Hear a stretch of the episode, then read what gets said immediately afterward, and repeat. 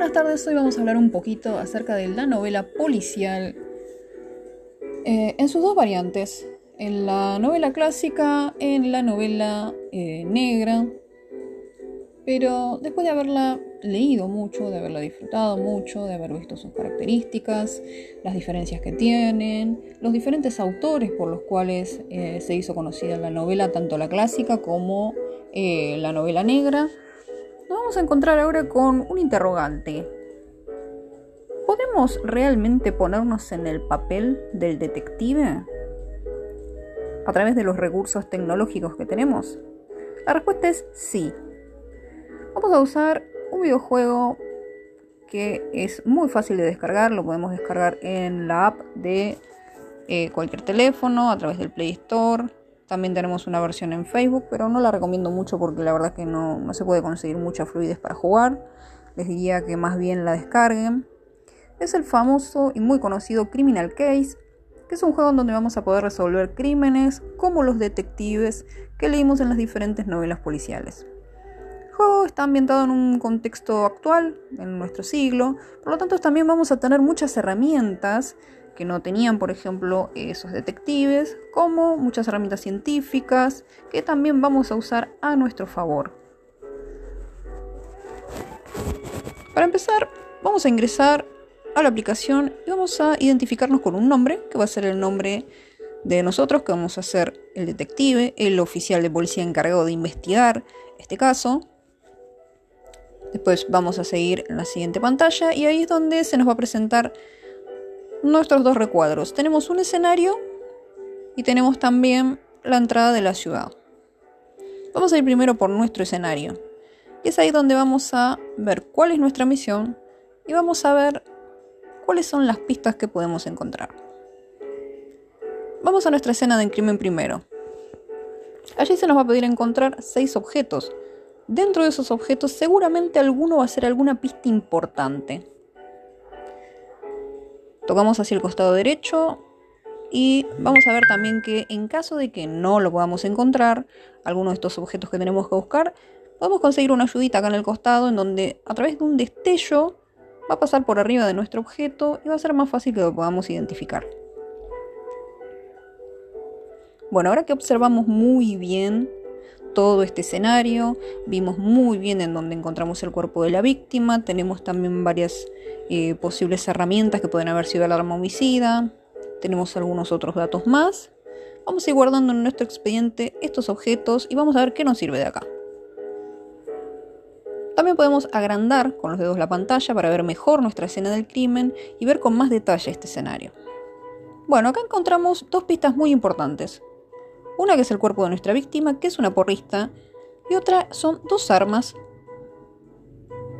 Tenemos por un lado un cuchillo y por otro un hacha. Vamos a ver cuál de estas dos armas nos puede servir a nosotros para identificar cuál de estas dos opciones es la que corresponde con el corte que tiene la chica en el cuello. Y acá vamos a tener que pensar. Un hacha tiene un corte un poco más profundo, abarca el filo eh, mucha, mucha más carne cuando nosotros vamos a cortar, y la herida que tiene es de un arma blanca pero tiene una profundidad media. Entonces, vamos a crear nuestra primera hipótesis. ¿Cuál de las dos puede haber sido nuestra arma homicida? Vamos a tirarnos más por el cuchillo, ya que también tenemos otro dato más, que es que está salpicado con un poquito de sangre. O sea, ya tenemos la muerte, que es puede haber sido degollada, y nuestra arma, que es el cuchillo. Vamos a pasar a una siguiente pantalla en donde vamos a cruzarnos con nuestro capitán, que nos va a decir que la víctima ya fue identificada como Rosa Wolf.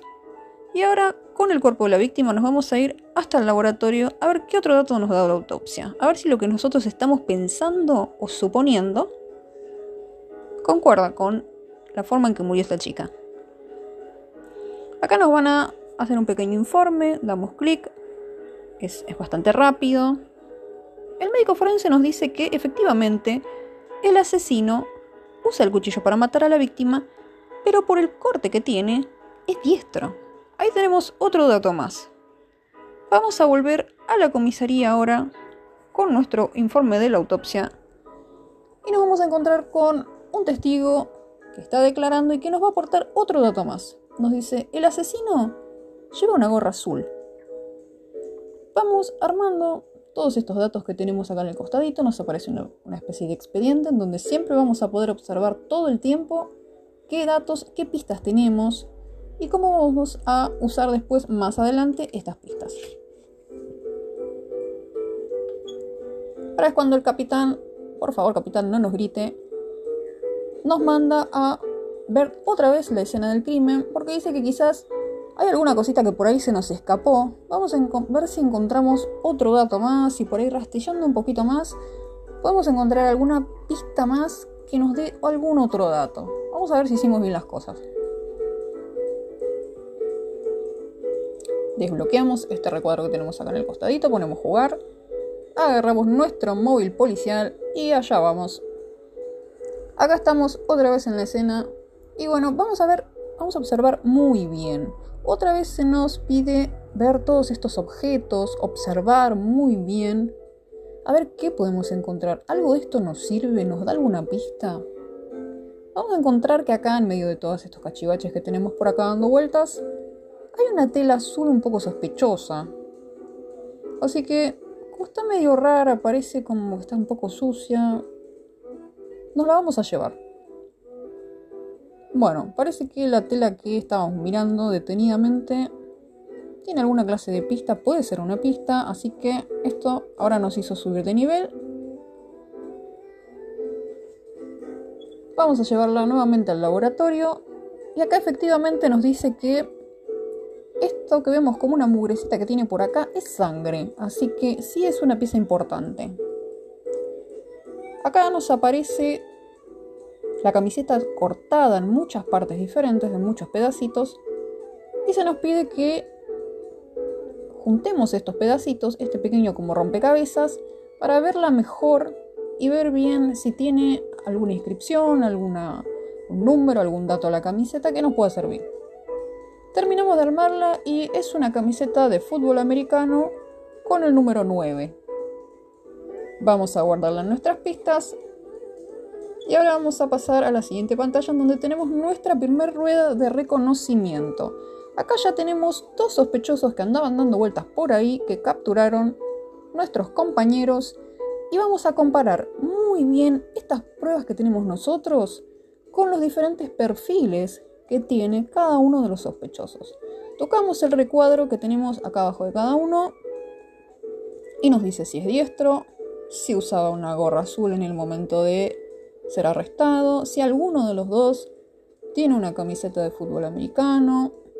Los perfiles son muy similares, así que vamos a pensar muy bien qué pistas tenemos, vamos a observar muy bien para no meter la pata.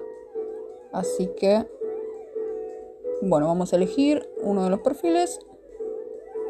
Y acá hay un dato interesante que es cuando nosotros por ahí nos equivocamos, nos dice que es inocente la persona y que tenemos que seguir buscando.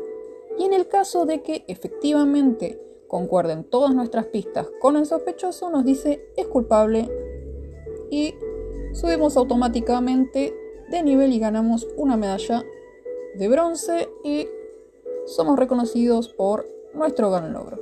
Así que pasamos todo este proceso que vimos en los libros, pudimos ir un poquito mirando escenarios, observando, juntando pistas, viendo qué nos sirve, construyendo diferentes hipótesis, viendo si esa hipótesis tiene algún fundamento, si concuerda este perfil que tenemos, esta sospecha sobre esta persona, con alguno de los datos que tenemos, si efectivamente es culpable, si no. Así que pudimos ir un poquito en la piel de nuestro detective, siendo nosotros mismos nuestro propio detective de este caso que tenemos. Pudimos poder resolverlo. Y si queremos podemos avanzar hacia un nuevo caso. El juego es bastante entretenido, exige que estemos observando un poquito las pistas, eh, no tiene mucha complejidad, eh, los gráficos son bastante buenos, pero sobre todo nos ayuda a nosotros a ver un poquito, si fuéramos nosotros un policía, un detective y tuviéramos que resolver un caso, por las diferentes etapas que vamos a pasar y las diferentes cosas que vamos a hacer para poder resolver este caso. A veces nos puede salir bien, a veces vamos a tener que volver para atrás y volver a pensar un poquito mejor las cosas. Pero siempre vamos a aprender. Así que espero que les haya gustado esta pequeña reseña. Vamos a seguir usando muchos juegos para todo lo que tiene que ver con la literatura. Así que esto es solamente el principio. Muchas gracias. Hasta luego.